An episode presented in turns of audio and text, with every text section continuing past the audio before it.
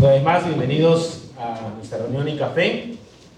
Y bueno, eh, como hemos anunciado por las redes, por nuestro canal de WhatsApp del Instituto de, de Café, de Iglesia y también el Facebook, Instagram, todas las redes, eh, hoy tenemos un invitado especial, está Nicolás Tranchini con nosotros.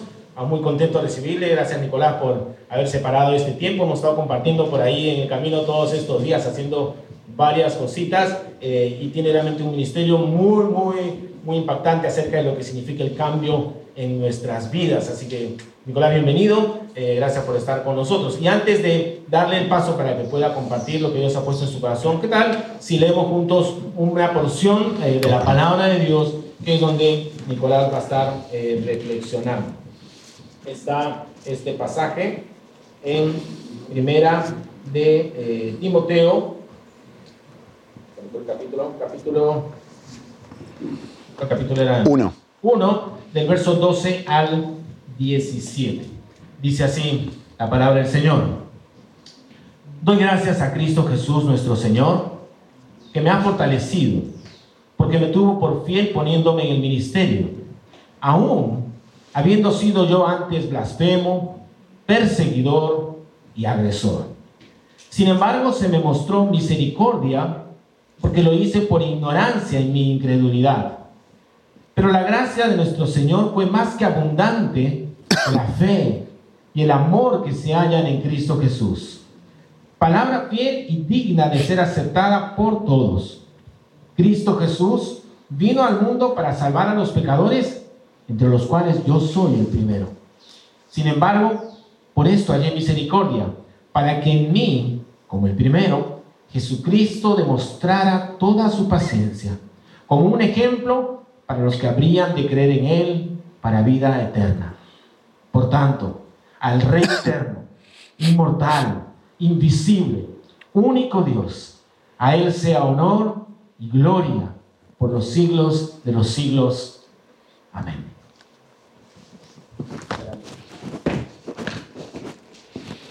Muchas gracias. Voy a mira.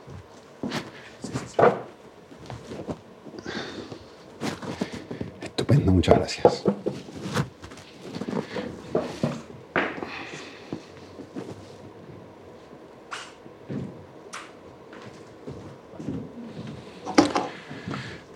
Muy bien, muy buenos días. Eh, por mi acento se van a dar cuenta que soy argentino, pero vivo en España. Así que eh, espero haber perdido algo de mi orgullo.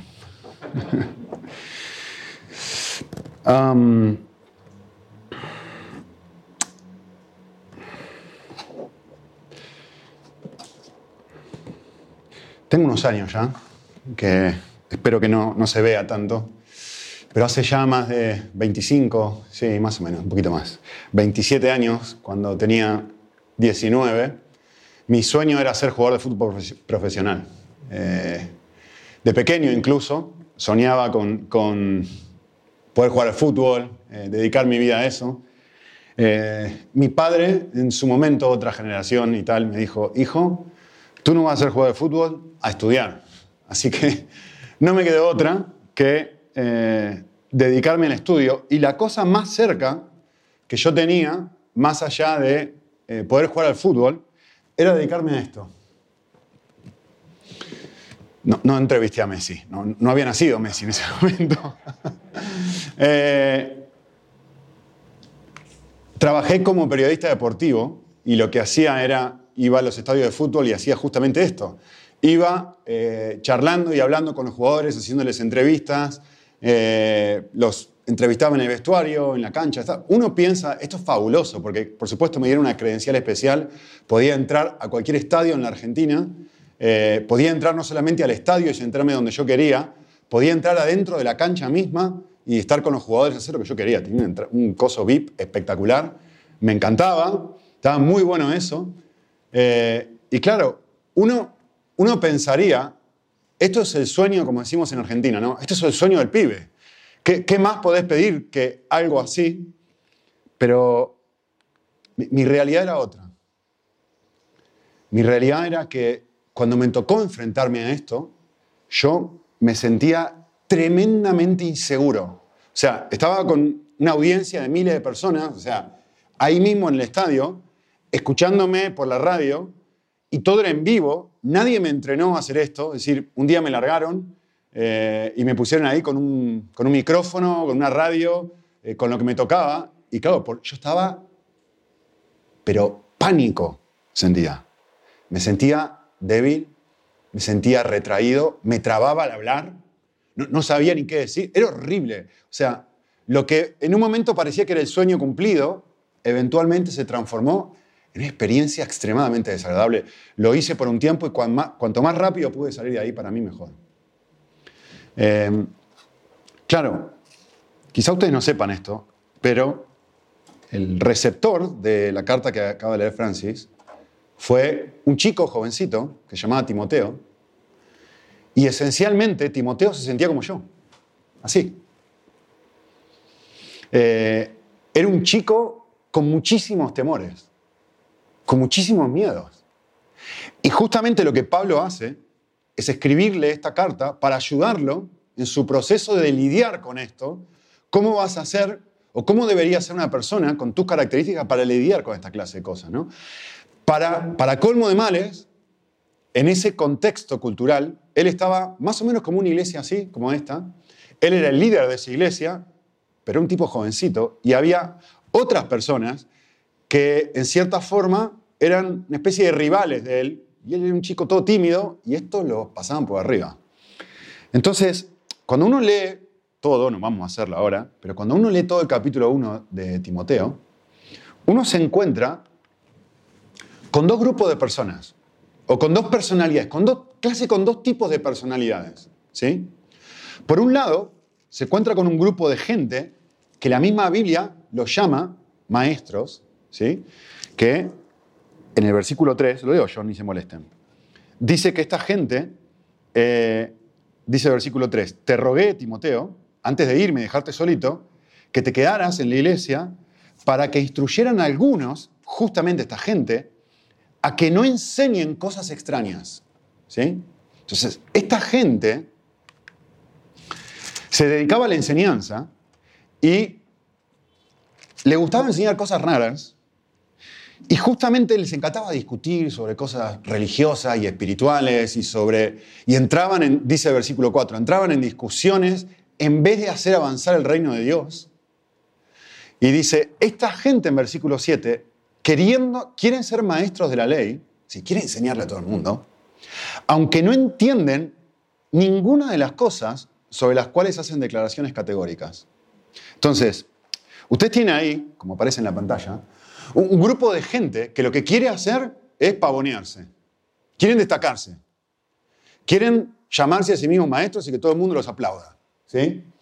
Se creen que son mucho y se dedican a la enseñanza. Piensan demasiado bien de sí mismos. ¿sí? Por otro lado, o sea, piensen esto, está, este grupo de gente y luego está este chico que se siente como me sentía yo. Y, hay tres cosas que quisiera decirles de él. En primer lugar, eh, como tienen ahí, este Timoteo, este chico, eh, era débil físicamente, era un flacucho que tenía un montón de problemas físicos. O sea que ya arrancamos mal. No era una persona grandota, que, vieron que hay personas que intimidan, que ya lo ves y, te intimidan. Nada que ver, este era justo lo opuesto. ¿De dónde saco esto? Pues está ahí, en, capítulo 5, no lo busquen, yo se los leo. Eh, versículo 23, Pablo le dice justamente a Timoteo, ya no bebas agua sola, usa un poco de vino por causa de tu estómago y de tus frecuentes enfermedades. Es decir, un debilucho. No lo ayuda mucho esto, ¿no? No solamente era débil físicamente, sino que además era débil de carácter. En la segunda carta que Pablo le escribe a Timoteo le dice esto, Timoteo, Dios no te dio un espíritu de cobardía. No te avergüences de mí. No te avergüences de hablar a otros de Dios. O sea, este chico tiene vergüenza de hablar de Dios y es el líder de la iglesia. Y enfrente tiene un grupo de gente que quiere robarle el lugar que Pablo le ha dejado y que tiene una personalidad avasalladora y que quieren destacarse y que son supuestos maestros. Y este flaco está lidiando con esto. Y dice, ¿y cómo hago Pablo, vos te fuiste, me dejaste solito acá y yo soy un chico que tiene un montón de problemas, ¿y ahora qué hago? ¿No? Este es un poco el contexto en el que está escrito esto. Y, y un detalle más. Este chico, en el contexto, no solamente tenía, no era físicamente débil, no solamente tenía un carácter débil, sino que además tenía una influencia débil. ¿Por qué digo esto? Porque más adelante Pablo les va a decir esto, miren, se los leo yo, capítulo 4, versículo 12. No permitas que nadie menosprecie tu juventud. Ahora, ¿qué quiere decir esto? Hay que trasladarse al siglo I. Un chico de 20 algo años, en ese contexto, no tenía autoridad. No le podía decir a un hombre con canas, mira, así tienes que comportarte, esto es lo que dice Dios, porque en ese momento las canas eran la sabiduría, no la juventud como ahora. Era muy diferente como es ahora. ¿sí? Entonces este chico no tiene autoridad. Bien, entonces por un lado tenemos un grupo de gente que quiere destacarse y por otro lado tenemos un chico que cree que por sus realidades no puede destacarse. ¿sí? Este chico se cree, piensa muy poco de sí mismo eh, y además se cree poco. Entonces, fíjense la dinámica que va a empezar a funcionar aquí. Y esto es lo que yo quiero que pensemos juntos. Esta gente, este grupo de, de maestros, están ciegos a su pecado. ¿Sí? Están tan inflados en su orgullo que justamente lo que les leí hace un ratito, el texto dice, no les preocupa avanzar el reino de Dios.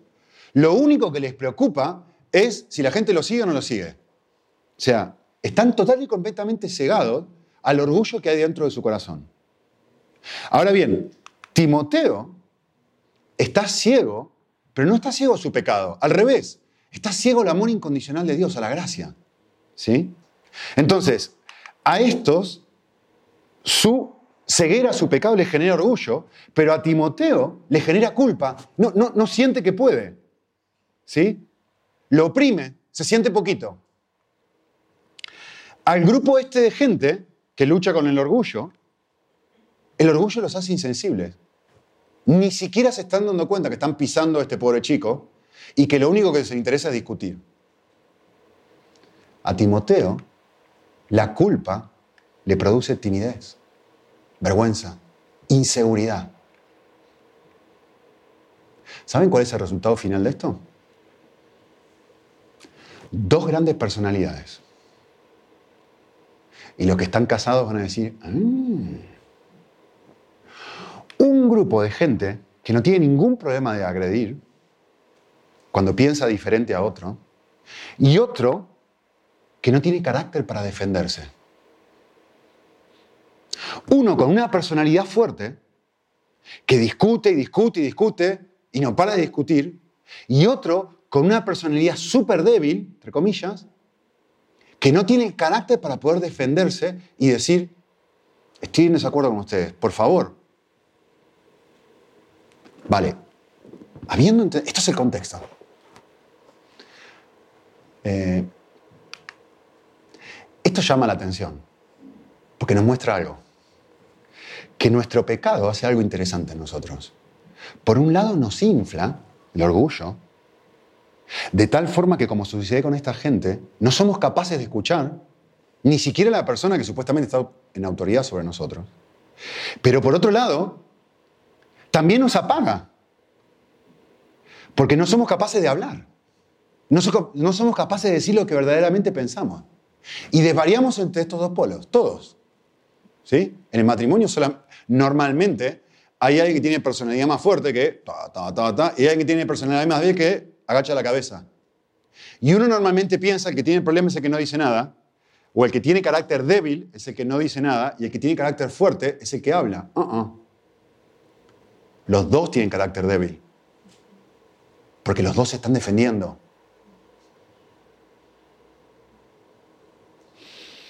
Muy bien, ahora el tema que nos toca. ¿Qué va a hacer Pablo o cómo va a hacer Pablo para solucionar, este problema con este chico. ¿Qué le va a decir a él, a una persona que tiene una autoestima baja? ¿Y qué le va a decir a un grupo de gente que tiene una autoestima alta? ¿Cómo va a solucionar Pablo esta realidad con la que lucha? No solamente ellos, también nosotros. Yo también, se lo dije hace un ratito. Yo que tiendo a tener una personalidad más fuerte, poneme en una situación intimidante y como decimos en Argentina, arrugo. Por ahí a ti no te pasa, a mí sí. ¿Sí? Dada cierta circunstancia, arrugo. Me intimido, tartamudeo. No digo lo que realmente pienso. Como Timoteo. ¿Qué va a decir Pablo? ¿Cuál va a ser el consejo de Pablo para ayudar a personas así? La respuesta es sorprendente. Porque es total y completamente contracultural. No es lo que uno esperaría que alguien le diría a alguien con luchas así. ¿Saben cuál es la respuesta de Pablo? Timoteo, quiero decirte algo. Yo soy peor que tú y peor que ellos. Lo voy a leer. Versículo 15. Palabra fiel es esta y digna de que todo el mundo la acepte. Cristo vino al mundo para salvar a los pecadores, entre los cuales yo soy el primero. Y uno dice, esto es muy extraño. ¿Cómo vas a intentar ayudar a alguien diciéndole o ayudándole a ver justamente el hecho de que tiene problemas? De que tiene luchas y de que tú tienes más luchas, Pablo, su héroe, tiene más luchas que ellos. Es bastante extraño esto. Yo, yo quisiera hacer algo. Yo quisiera que pienses esto. Yo te voy a poner ahí quizá un listado de cosas y en este listado de cosas probablemente que, te imagines cualquiera de ellas u otras que sean tus propias luchas. ¿Sí? Da igual lo que sea. Enojo, constante con mi pareja, con mi jefe, con mi compañero de trabajo, da igual. Envidia, porque no tengo el cuerpo de, porque no tengo el salario de. Lucha con la pornografía y adicción, no puedo salir de esto. Egoísmo, comodidad, no ayudo, no sirvo, no, me interesa eh, servir en casa, ayudar a mi familia, soy incómodo, prendo la tele y me quedo ahí. Mentir, fingir, orgullo, no tengo ni ganas de buscar a Dios, da igual. Agrado insanamente, me siento un fracaso. Yo, les hago una pregunta. Típicamente, no, no es pregunta para que respondan, es pregunta para que piensen. Típicamente, ¿Cómo se ayuda a alguien que se autopercibe, se observa y encuentra esta clase de fracasos en su propia vida de todos los días? Yo le voy a decir lo que dice la sociedad hoy. La sociedad hoy dice esto. Debes aprender a perdonarte a ti mismo. Mira tus fracasos. Tienes que aprender a perdonarte. Y, yo quiero decirles algo, incluso dentro de la iglesia cristiana muchas veces se dice esto. Les hago un desafío. A ver, eruditos bíblicos. Trivia, pregunta trivial. ¿Hay algún versículo en la Biblia que venga a tu mente que diga que tenés que perdonarte a ti mismo? Cric, cric, cric, cric, cric, cric. No te gastes, no hay.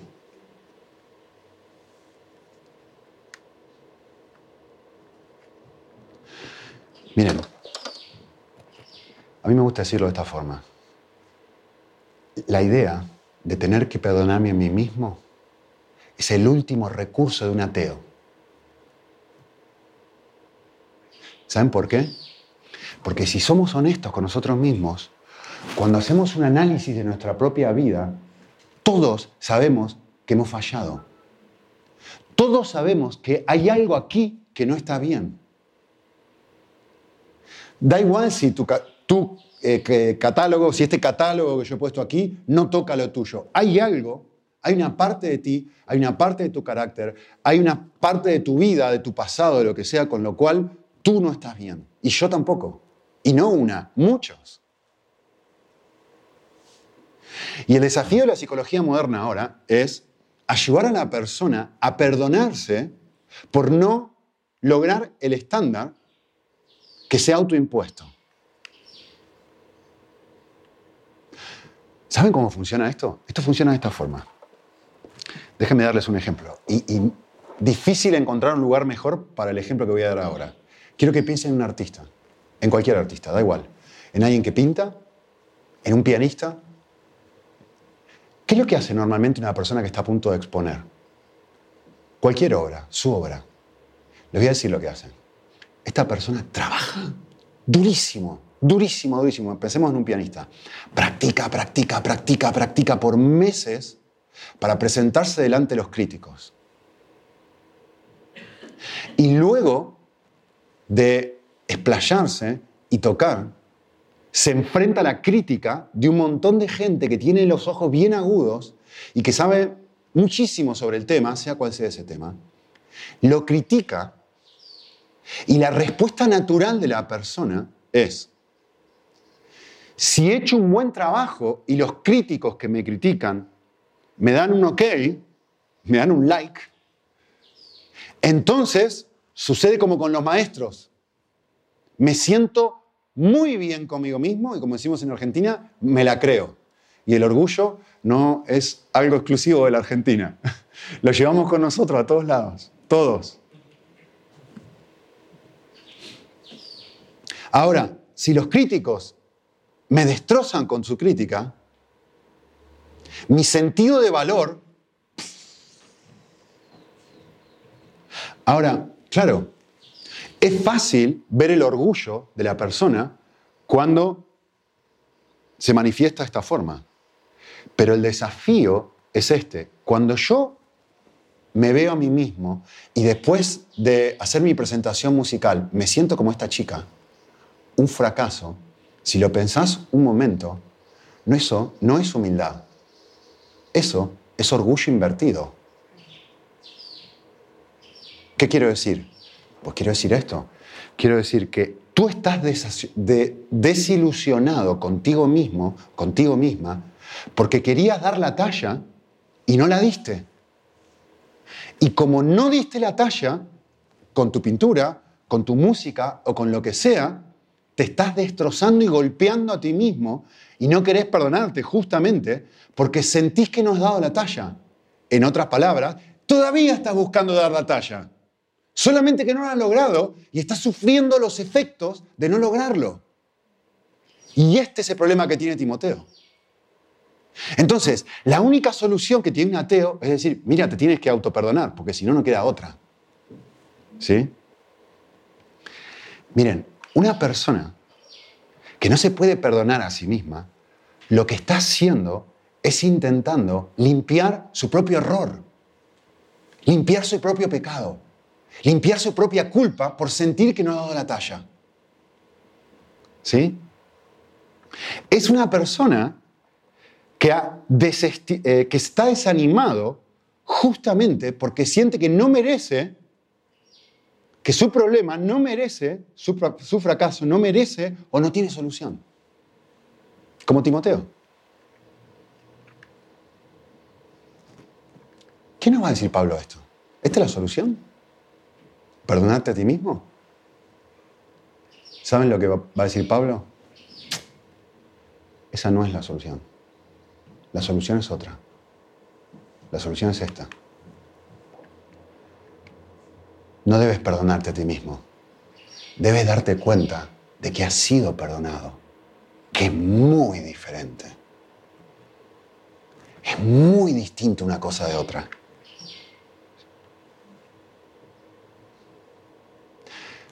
Esto tiene un hermano gemelo, esta clase de pensamiento, ¿sí? Y es esto, miren. Tengo mis luchas y digo, tengo que aprender, tenés que aprender a amarte a ti mismo. Y justamente la, idea que se plantea aquí es de vuelta a la misma. Has fracasado, te ha ido mal, necesitas aprender a amarte a ti mismo. Y hay gente, me da mucha tristeza eso y por eso voy a poner este pasaje acá. Hay gente que incluso cita la Biblia para esto, ¿no? Y toma el gran pasaje de Mateo 22 y dice, mira, aquí hay tres mandamientos. Amar a Dios, amar al prójimo y amarte a ti mismo. Si tú no te amas a ti mismo, no puedes amar al prójimo y puedes amar a Dios. Y en realidad es justo al revés lo que está diciendo este pasaje. Este pasaje, léanlo bien. Primero, no dice que hay tres mandamientos, hay dos. Con lo cual, eh, Cristo presupone que ya estás haciendo lo tercero. El mandamiento no es ámate a ti mismo. El mandamiento es ama a Dios, ama al prójimo como ya te estás amando a ti mismo. Es decir, la Biblia no afirma que tienes que amarte a ti mismo. La Biblia ya presupone que lo hacemos. Ya lo haces. A ver, los que somos padres, yo tengo tres niños. Eh, yo nunca tuve que enseñarle a mis hijos que compartan sus juguetes consigo mismos. No, no. El niño no quiere prestar sus juguetes.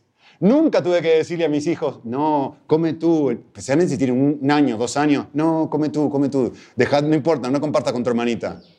No, jamás, jamás. ¿Algún padre, alguien ha hecho eso? Por definición, automáticamente siempre estamos pensando en nosotros mismos, aún de pequeñitos. ¿Sí? Y Pablo va a decir a Timoteo esto. Pablo le va a decir esto. lo que uno tiene que hacer no es tapar lo que ha hecho mal, uno tiene que mirarlo cara a cara no, y no simplemente decir, bueno, tienes que amarte a pesar de esto, sino que finalmente lo que Pablo va a decir es otra cosa. Tienes que aprender que eres amado a pesar de esto, que es muy distinto. Muy distinto. Miren lo que dice el texto. Palabra fiel y digna de ser aceptada por todos. Cristo vino al mundo a salvar a los pecadores. Yo soy el primero de esos. Pero presten atención al versículo que sigue. Sin embargo, y acá está el contraste, sin embargo, yo, yo acepto que no estoy bien, yo acepto que soy un fracasado, yo acepto que tengo temores, yo acepto que tengo orgullo, yo acepto que bla, bla, bla, bla, bla, bla, dice Pablo.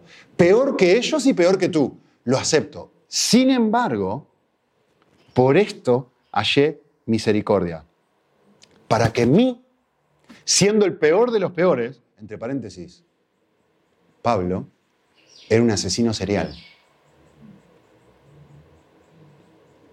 ¿Lo recuerdan, no? Pablo, ¿por qué dice yo soy el primero? ¿Porque se está, haciendo el humilde? Pablo está diciendo esto porque él se dedicaba por cantidad de tiempo a ir de pueblo en pueblo asesinando cristianos. Y lo dice unos versículos antes. Entonces él realmente sabe qué es esto. Y el texto nos va a informar algo más. Dice, sin embargo, por esto hallé misericordia, para que en mí, como el primero de todos, Jesucristo demostrara toda su paciencia como un ejemplo para los que habían de creer en Él para la vida eterna. ¿Qué está diciendo este pasaje? Este pasaje me permite a mí mirar mis luchas cara a cara. ¿Por qué? Porque este texto es un ejemplo increíble de que si Dios ama a alguien así, que no te quepan dudas, también te ama a ti. Ese es el punto del pasaje. Y cuando yo percibo y empiezo a percibir y a percibir este amor, que fue justamente un ejemplo para toda la humanidad, esto va derritiendo mi corazón y me libera de todos mis temores.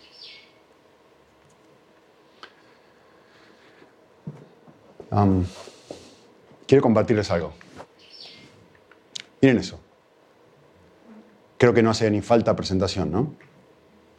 Año 1979. La Madre Teresa de Calcuta recibe el Premio Nobel de la Paz. Eh, ¿Saben por qué recibe el Premio Nobel, no? Em, niños de la calle eh, en la India, lo peor de lo peor, lo que nadie quería, los que estaban rechazados, los que no tenían para comer. Ella los rescataba, les daba de, comer, los llevaba a vivir con ella eh, y salvó miles y miles de niños. Obtuvo un reconocimiento increíble, quizá el más grande reconocimiento que alguien así podría obtener. Y es muy llamativo, estuve mirando el, el video en YouTube de la entrega y cuando estaba escuchando el discurso, terminó el discurso, ¿y saben lo que sucedió? Todo el mundo empezó a aplaudirla. Y me llamó mucho la atención eso. Pero ¿saben lo que me llamó la atención? Que entre la gente que le estaba aplaudiendo, no había ninguno de los niños. La gente que estaba aplaudiendo eran todos intelectuales. Eran toda gente de renombre. Eran gente con dinero. Eran gente que nunca habían estado en la situación en la que habían estado esos niños. Y observaron lo que esta mujer dijo. Y todo el mundo, no hubo nadie que no aplaudiera. Todos aplaudieron. Hermoso. Muy lindo. Pero eso no es el cristianismo. Quiero que te imagines esto. Quiero que te imagines cómo hubiera sido el aplauso, cómo hubiera sido la reacción si una de las personas que hubiera estado ahí hubiera sido uno de los niños que ella rescató. Eso hubiera sido total y completamente diferente. ¿Saben cuál es el objetivo justamente de la vida cristiana? Personalizar la verdad de Dios. Que los que yo les acabo de compartir a ustedes se sienta cercano en tu corazón. Y de repente, esta verdad que yo digo, un momento, yo soy un fracaso, yo he cometido, yo soy un orgulloso, yo soy un egoísta, yo tengo un montón de luchas, Vale, vale, vale. Yo entiendo que Jesús murió. Aplaudamos.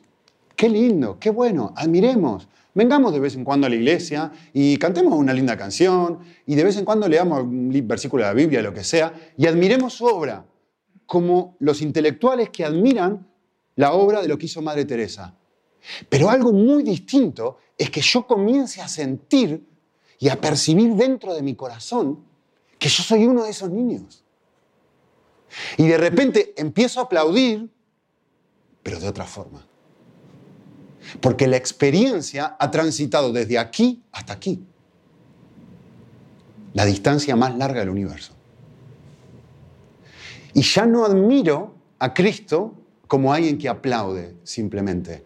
Ahora me vinculo con Él como alguien que realmente me ha salvado, que me ha cambiado y que me levanta y me dignifica a pesar de mis fracasos, como dice aquí el texto, que me, da, me, da una catarata de amor que me llena el corazón. Y ahora, sí, la verdad, tengo mis luchas con el egoísmo. Mi matrimonio no es perfecto.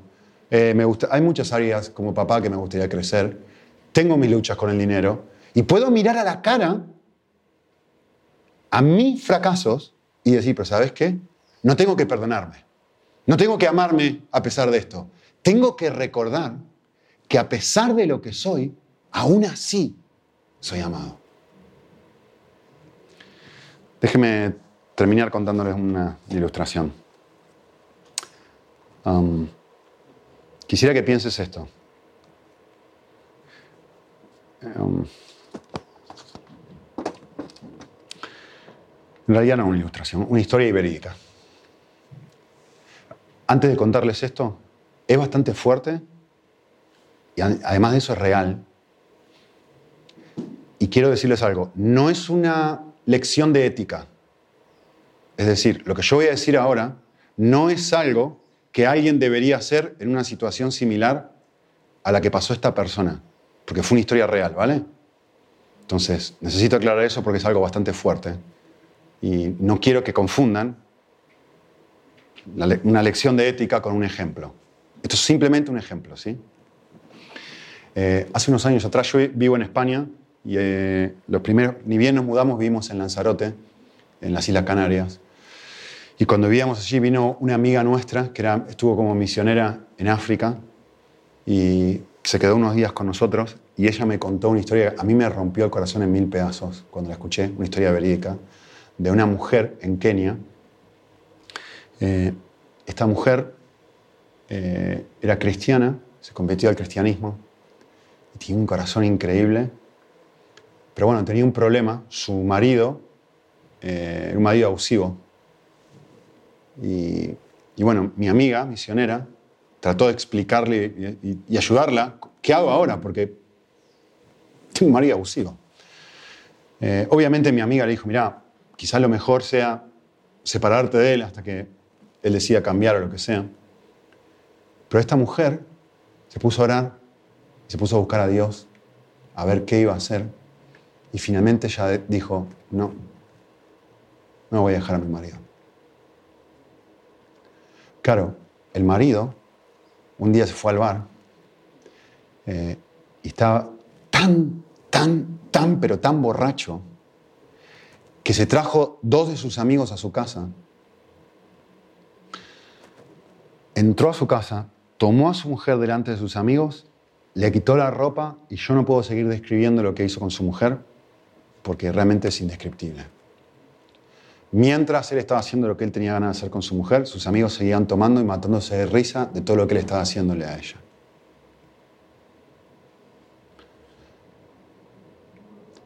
¿Saben lo que hizo la mujer después de que su marido terminó de hacer lo que quiso? Se subió la ropa, se volvió a vestir, se fue a la cocina y les preparó una comida a él y a los tres amigos, y a los dos amigos. Claro, cuando el hombre vio esto, se largó a llorar, se le rompió el corazón en mil pedazos y dijo, pero ¿por qué? ¿Por qué? ¿Por qué haces esto conmigo después de lo que yo hice acabo de hacer contigo? ¿Saben lo que dijo la mujer? La mujer dijo esto. si yo tengo que sufrir esto para que tú entiendas cuánto Dios te ama, estoy más que dispuesta a sufrir por ti. Cuando yo escuché esta historia me partió en mil pedazos, pero me di cuenta de una cosa. Yo soy el marido y tú eres el marido. Y Jesús es la mujer keniana. Yo soy el que se aleja de él, el que lo rechaza, el que le escupe en la cara, el que lo lastima. Y él fue el que en una cruz y desde una cruz dijo algo similar a lo de esta mujer. ¿Por qué estás haciendo esto, Jesús? Justo las palabras de la mujer. ¿Sabes por qué estoy haciendo esto? Estoy sufriendo esto por ti, para que tú puedas entender cuánto Dios te ama. Y si yo tengo que sufrir esto, para que tú puedas entender esto, estoy más que dispuesto a sufrirlo. Cuando uno entiende esto, como el marido, te quiebra en mil pedazos y realmente uno tiene ganas de cambiar. Este hombre se convirtió, se transformó, restauró su matrimonio y cambió. El cambio se produce de esa forma. ¿Tomamos un minutito y oramos? ¿Sí?